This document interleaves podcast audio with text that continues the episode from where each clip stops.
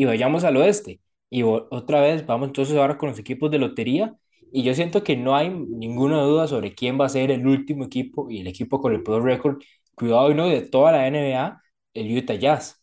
Un equipo que prácticamente desarmó todo lo que tenía. Ya hablamos de un Bogdanovich que ya no sigue, eh, ya no sigue en Utah, eh, a un Joe Ingles que desde la temporada pasada ya no está, este, Rudy Gobert ahora en Minnesota, Donovan Mitchell ahora en, eh, Donovan Mitchell ahora eh, en Cleveland y prácticamente los únicos que quedan son un Mike Conley y un Jordan Clarkson que sabemos que a mitad de temporada en cualquier momento o un buyout o un trade son dos jugadores que a contendientes o a equipos de playoffs les pueden aportar un montón.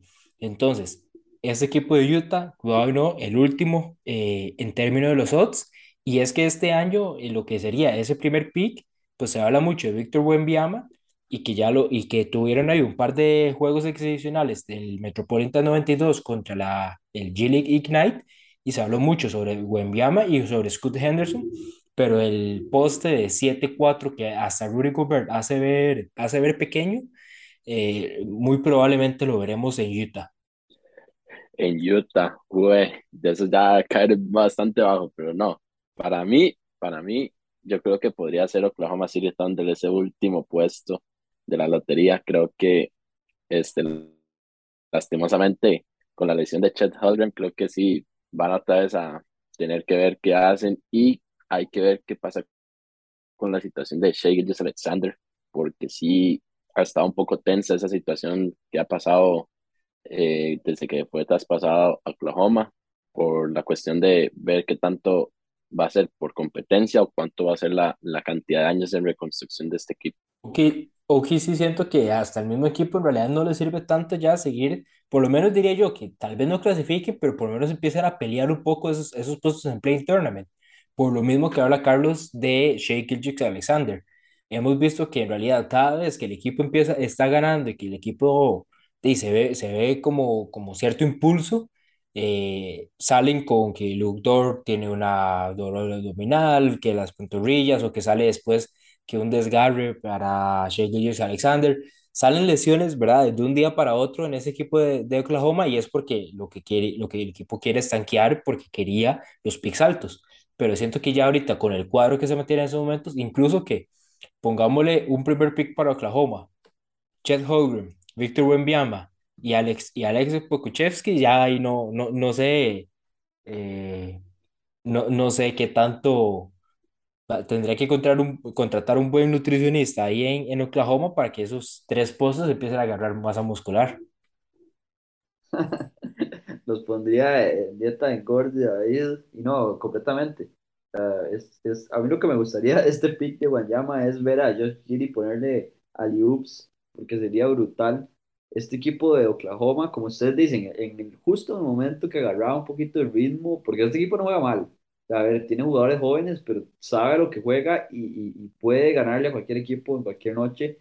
Claramente no tiene la profundidad de plantel tampoco pero, pero un equipo de Oklahoma que apenas bajaba un poquito el acelerador, salían e- inventadas estas lesiones empezaban a descansar a los propios jugadores.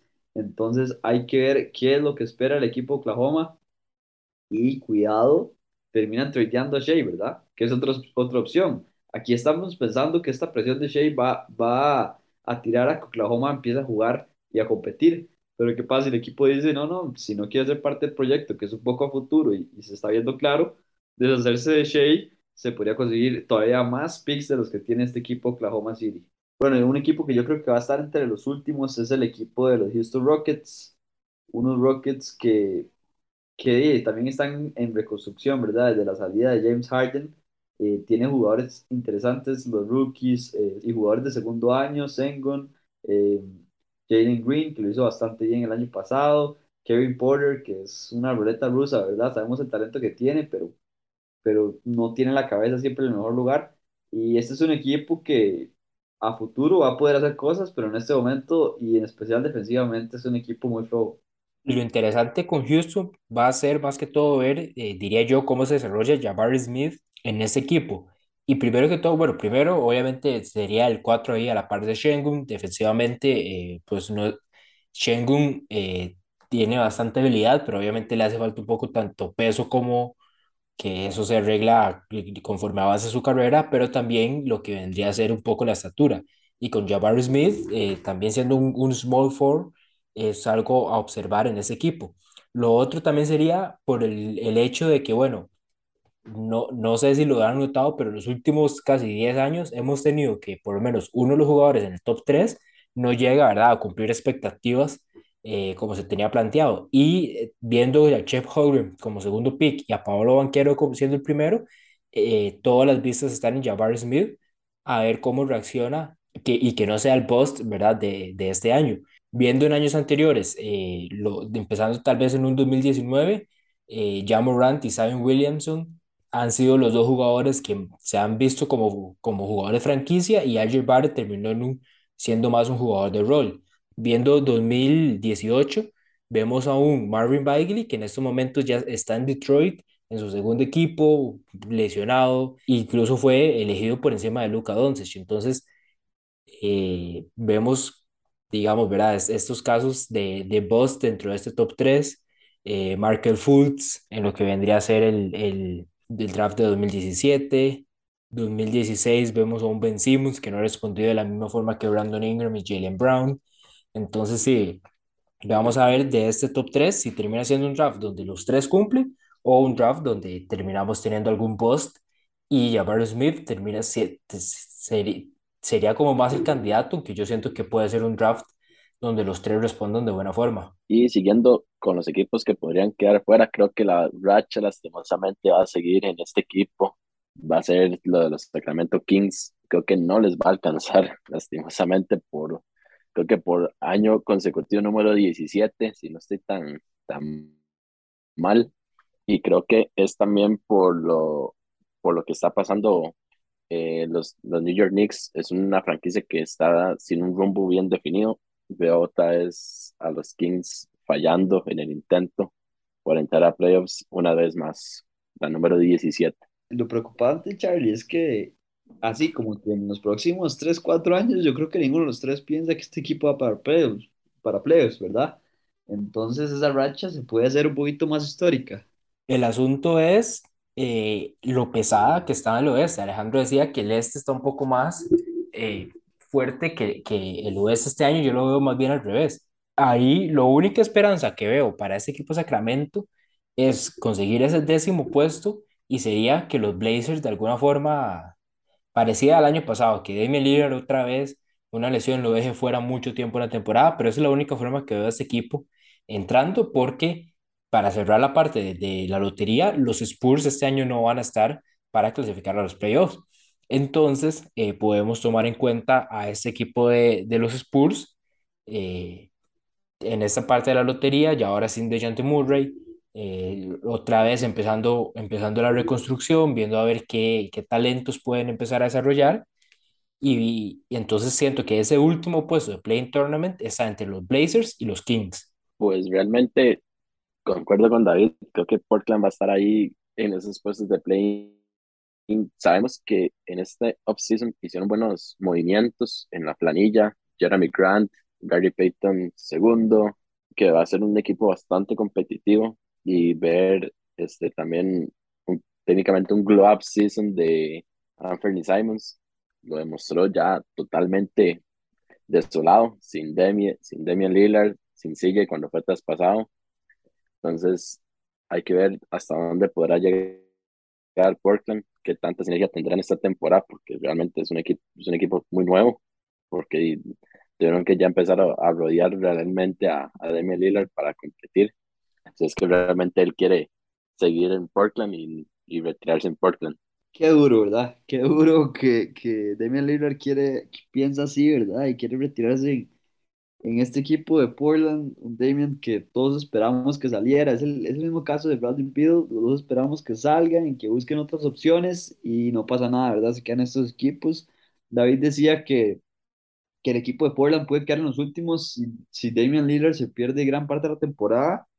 Bueno, el año pasado fue lesión también, pero también hubo controversia porque él dijo que no quería eh, jugar por nada, ¿verdad? Entonces, hay, hay que ver, eh, muchas incógnitas, ¿verdad? En este equipo. Por mi parte, yo me voy con el siguiente equipo, que sería el equipo de los Minnesota Timberwolves, unos Timberwolves que, como dijo David, empezando, eh, consiguieron a Rudy Gobert, un trade que a mí, la verdad, no me gustó. Me parece que fue un trade negativo para el equipo de los T-Wolves. Eh, dieron mucho por un Gobert que no sé qué es lo diferente que trae Cat. Más bien siento que se van a terminar eh, estorbando, digamos.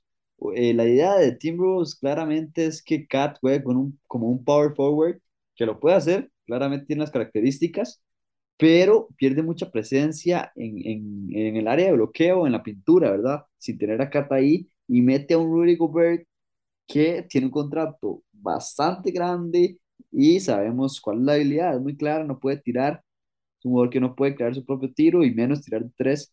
Entonces no me encantó, pero bueno, es un equipo que tiene a Tilo, eh, Ant-Man, Cat y ahora Rudy Gobert, hay que poner atención. Es un equipo que dio bastante, que dio muy buenos destellos la temporada pasada, principalmente llegando a, eh, bueno, ganando el play-in para empezar ya a jugar los playoffs como tal contra Memphis. Dieron buenas pinceladas, eso sí, y quitaron a, a Patrick Beverly, que yo siento que era parte esencial de ese, de ese éxito del equipo, pero todavía pueden realizar buena hazaña. Yo creo que si va a quedar en ese play-in, no, no los veo tratando de llegar a, a posiciones más arriba, lastimosamente.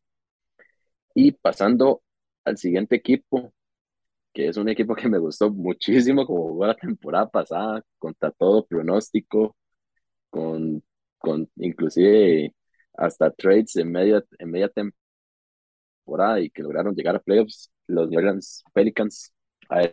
Ahora sí hay que ver este equipo ya con Zion Sano, la- jugadores de segundo año como, como Trey Murphy, también José Alvarado, propio eh, Herb Jones. Hay que ver cómo se, se acoplan todos para, para lograr una buena sinergia alrededor de Zion y y de Ingram, que son para mí los dos jugadores franquicia,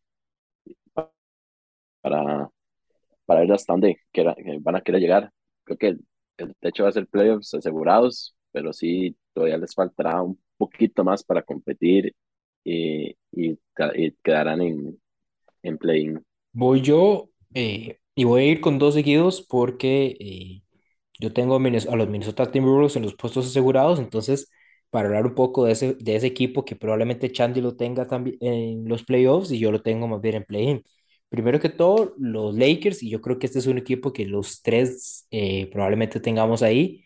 Eh, nuevamente, a ver cómo funciona el experimento con Russell Westbrook, eh, ahora con, Dar- eh, con el nuevo entrenador de Darvin Ham que se espera a, a ver si, si él logra, ¿verdad? atravesar o lograr eh, hacer o convencer a Westbrook de adoptar un nuevo rol ya en esta etapa, segunda etapa de su carrera. Y el equipo, al final, eh, todos sabemos que con LeBron todo es posible, pero al final el, alrededor, incluso en, en términos de jugadores de rol, eh, todavía no sigue siendo tan fuerte como ese equipo eh, que le dio el campeonato a la, a la ciudad de Los Ángeles.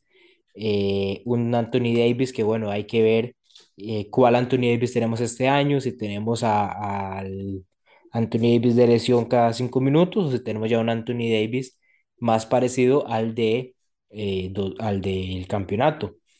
Y eh, después un Patrick Beverly, que es lo más probable que tengamos en la alineación titular, y se supone que Russell Westbrook eh, podamos verlo más bien como sexto hombre. Entonces, eh, un equipo que al final, a ver si este año el experimento funciona o si no, o si más bien eh, vuelve a ser un- una repetición de la temporada pasada. Yo por lo menos sí los tengo eh, en Playing Tournament, pero eh, sí, pero es eso en caso, digamos, como llamo, que el experimento no funcione, pero en caso de, de éxito es un equipo que lo podemos poner en la, en la parte de contendientes. Y eh, para cerrar, los Phoenix Suns son mi otro equipo en la zona de eh, Play-in Tournament. Como eh, mencionaba, el oeste lo siento muy, muy tallado este año y los Suns son los, eh, es el equipo que voy a bajar un poco eh, en cuanto al ranking Un para poco, ponerlos. un poco, ojo, un, un poquito nada más, David. Un toquecito ahí, voy a bajarlos a Play Tournament. Eh, más que todo que, bueno, sí me preocupa un poco la situación con DeAndre Ayton, que, nos, que ahí se, obviamente se nota un poco la falta de motivación, el, el, el tema de, del contrato salarial y todo eso, que tuvo que ir Ayton a, a buscar en otro, en otro lugar para que los, los Suns eh, hicieran el match. Pues sí, en realidad más que todo la situación con DeAndre, un Jay Crowder que no, no le gusta su rol en, en el equipo, entonces decidirse. Y la las últimas dos temporadas Crowder jugó un rol muy importante en este equipo. Entonces, siento que tal vez eh, esta temporada no va a ser igual que las anteriores y yo los pongo en Play Tournament.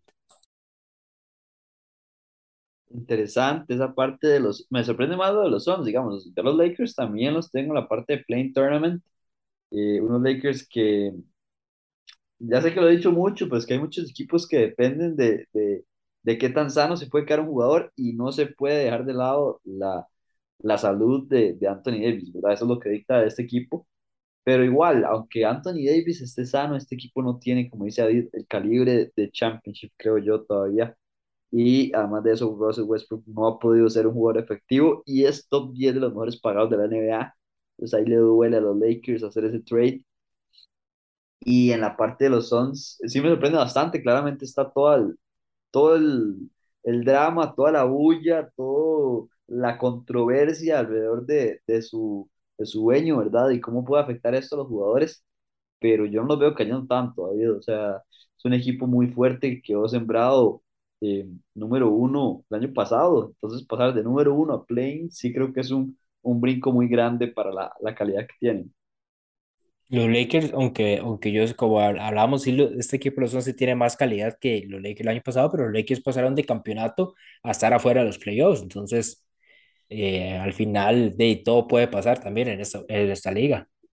Y ahora continuamos con la parte de los equipos de playoff, ¿verdad? Ya repasamos la parte del play.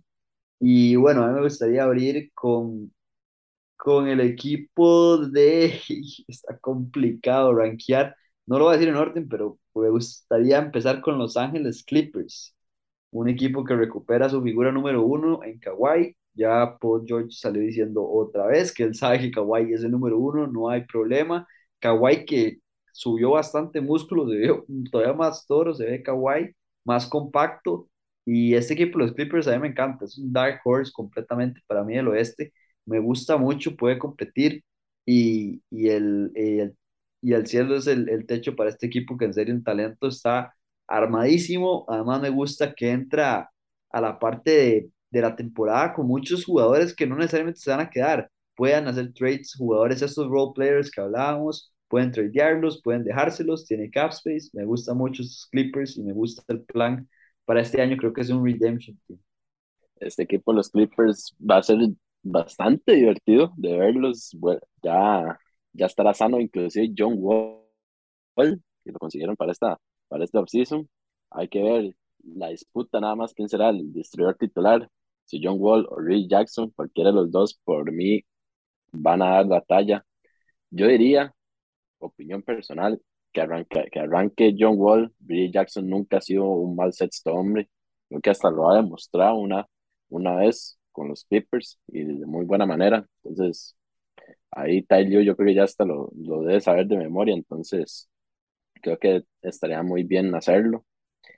Y siguiendo con estos equipos que ya tienen el puesto asegurado en playoffs, voy con los Denver Nuggets, donde está el, el reinante back-to-back MVP Jokic, vuelve su, su mano derecha, Jamal Murray. Esperemos que esté al 100%, que tenga una temporada como, como nos acostumbra a ver. No creo que eso sí, de la burbuja, eso no va a pasar nunca. O sea, hasta el mismo Jamal Murray, todos sus, todo su, todo su entrevista diciendo que eso, que, el, que la burbuja, eso fue puro, puro básquetbol y nada más, enfocados en eso. Ahora podría tener pues también su, su temporada de redención, pero no a ese nivel. Y yo espero que también todos los jugadores del rol de Denver hagan un buen papel. Eh, añadieron a Bruce Brown, que es un buen, que es un jugador que hace bien las cosas desde la banca. También está Jeff Green, hay que ver qué, con qué, con qué se, con qué se defienden en este salvaje oeste. Me interesa entonces saber cuáles son, eh, por un lado, eh, quién tiene, entonces, para completar tal vez la lista. Vos tenés- Charlie, tenés a los Nuggets, a los Suns y a quién más tenés como playoffs. Clippers, Que entonces tus playoffs son Clippers, Nuggets y Suns. exacto. Y Alejandro, la parte de, de playoffs sería, sí, las mismas. ok, ok, porque yo en realidad tengo como playoffs a Dallas y a Memphis. Dallas más que todo porque aunque Luka Doncic es, es definitivamente uno de los mejores jugadores de esta liga, todavía el, el núcleo alrededor de Doncic eh, no, no me parece todavía un núcleo para contendiente al título. Dinwiddie puede salir aparecer en sus noches, eh, Cleaver puede aparecer en sus noches, Christian Wood puede aparecer en sus noches, pero no veo un núcleo más constante. Y Memphis, todavía un poco de pues, esa juventud, eh, les voy a dar un par de años para tenerlos ya en la, en la parte de contendientes, eh, parecido con los Boston Celtics, mientras los jugadores van madurando un poco más. Porque yo más bien tengo a los Nuggets y a los Clippers como dos de los, de los contendientes en conjunto con los Warriors. Que como ustedes dicen, este salvaje oeste, yo lo que me refería era que, que la conferencia del este hace rato no estaba así detallada y este año va a estar más tallada, más competitiva. Pero como ustedes dicen, este salvaje oeste, yo diría que prácticamente que estos que estamos metiendo en playoffs son competidores y son contendientes, porque sabemos que estas series del oeste, estando usando los equipos, se abren mucho.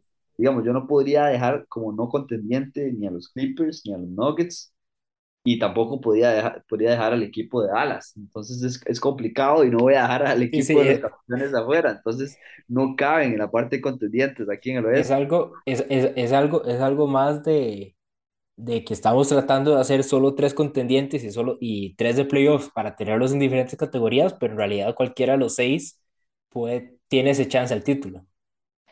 E- Exacto, es una, es una conferencia que este año va a estar más abierta y además de eso, jugadores claves vuelven de lesión, digamos, en el caso de Jamal Murray con el equipo de los Nuggets, que tiene más de un año no jugar, que, que la vez pasada que lo vimos en playoffs fue en la burbuja y todos nos acordamos de ese duelo maravilloso que tuvo contra Donovan Mitchell, prácticamente que un, un uno contra uno era, acabaron más de 40 puntos cada uno, creo que fue brutal esa serie entre esos dos entonces es un jugador que a mí me emociona mucho ver, pero depende de qué tan saludable esté, va, va a dictar la, la temporada de los Nuggets.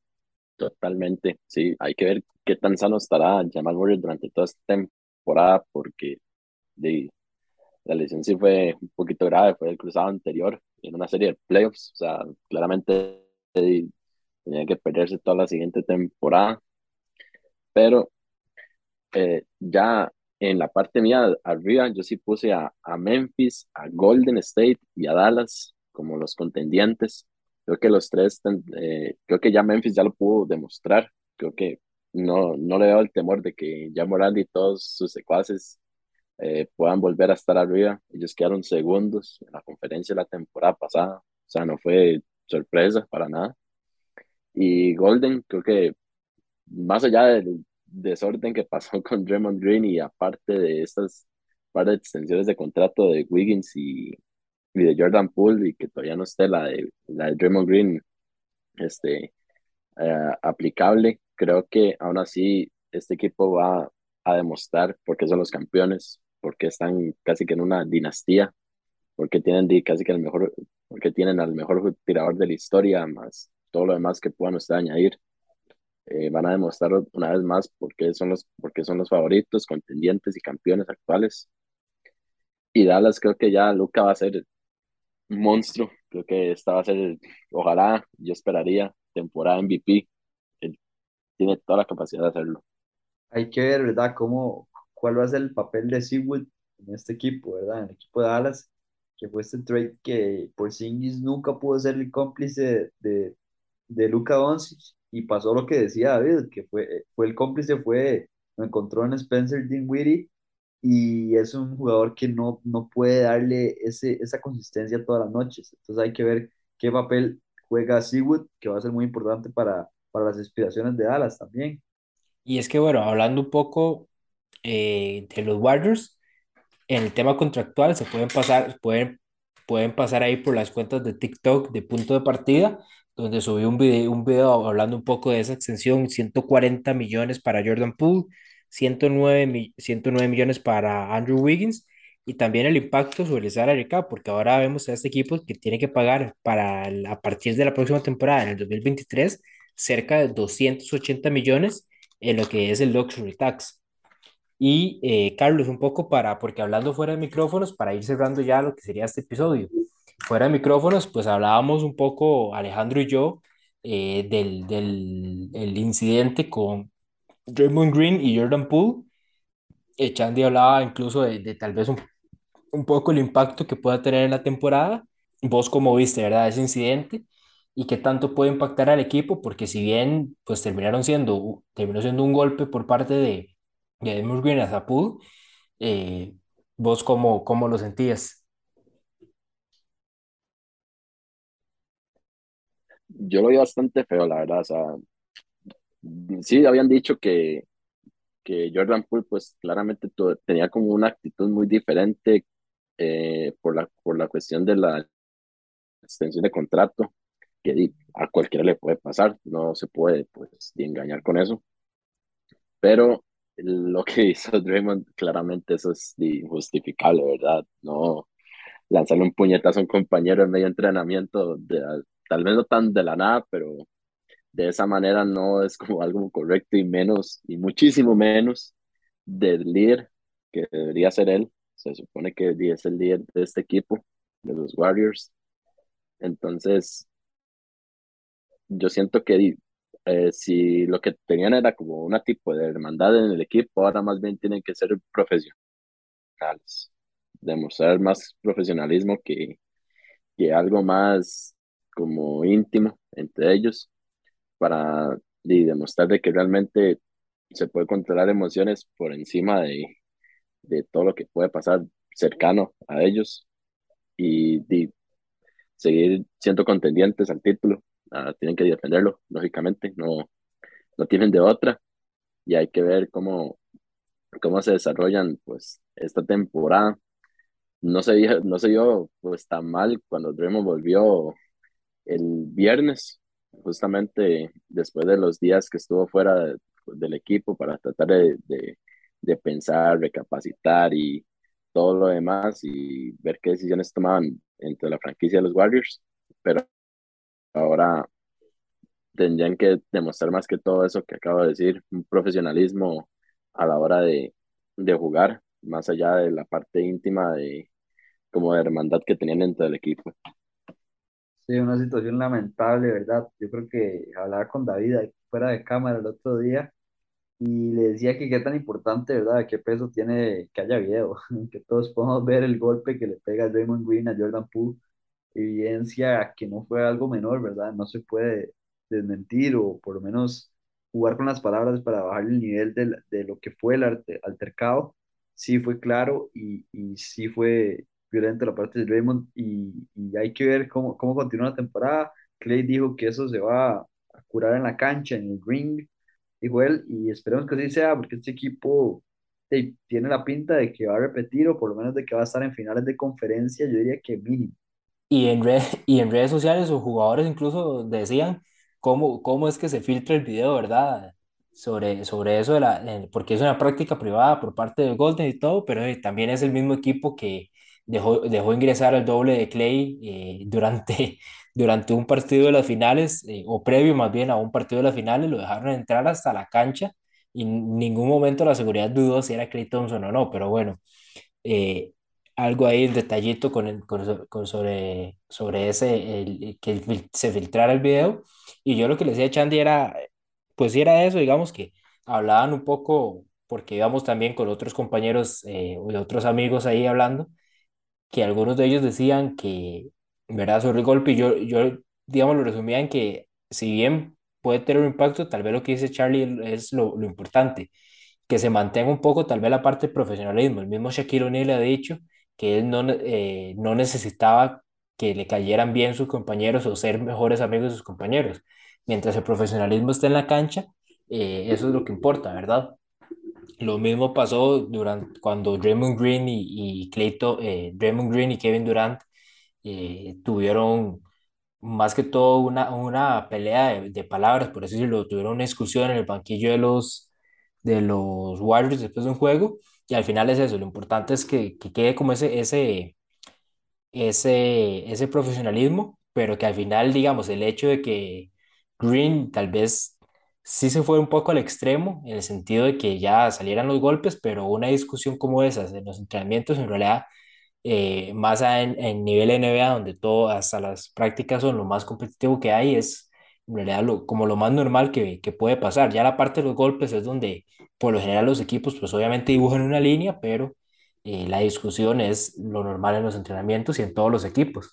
Sí, claro, de hecho, hasta el mismo Richard Jefferson, que ya está retirado en ESPN Today, allá en Estados Unidos, él dio también una declaración que en las finales del 2016 eh, tuvo compañeros que se agarraron a golpes, entonces no es algo como que, como que pase todos los días, pero que sí puede llegar a pasar y Richard Jefferson lo dijo, lo dijo perfectamente. A mí, como, como lo dijo Shaq, realmente a mí no me importaba con quién yo trabajaba, yo tenía que demostrar mi profesionalismo para, para el objetivo que se ocupaba, que era las finales y ganar el título, pues eso era el punto. O sea, y hay que hacerlo, y hay que hacer hasta lo imposible para tratar de hacerlo.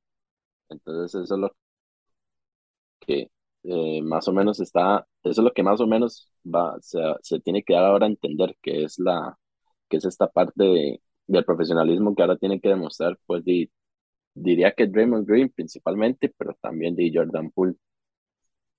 Exactamente, y entonces con esto ya cerramos esta previa. Probablemente en edición eh, terminemos dividiéndolo en dos para que no se les haga muy largo, pero estaríamos subiendo lunes y martes probablemente. Y muchas gracias, Carlos, muchas gracias, Alejandro, por acompañarnos en este primer podcast de baloncesto de la nueva temporada. Y ahí vamos a estar haciendo un poco más de, de variación, hablando un poco del, del nacional, un poco del internacional. eh, hablando un poco también de legionarios y todo. Entonces, vamos a tenerlos con bastante contenido sobre baloncesto. Y nada más recuerden seguirnos en nuestras, en nuestras redes sociales, punto de partida en Facebook, Instagram y TikTok, para que se vayan a dar una vuelta ahora que estamos incursionando en eso.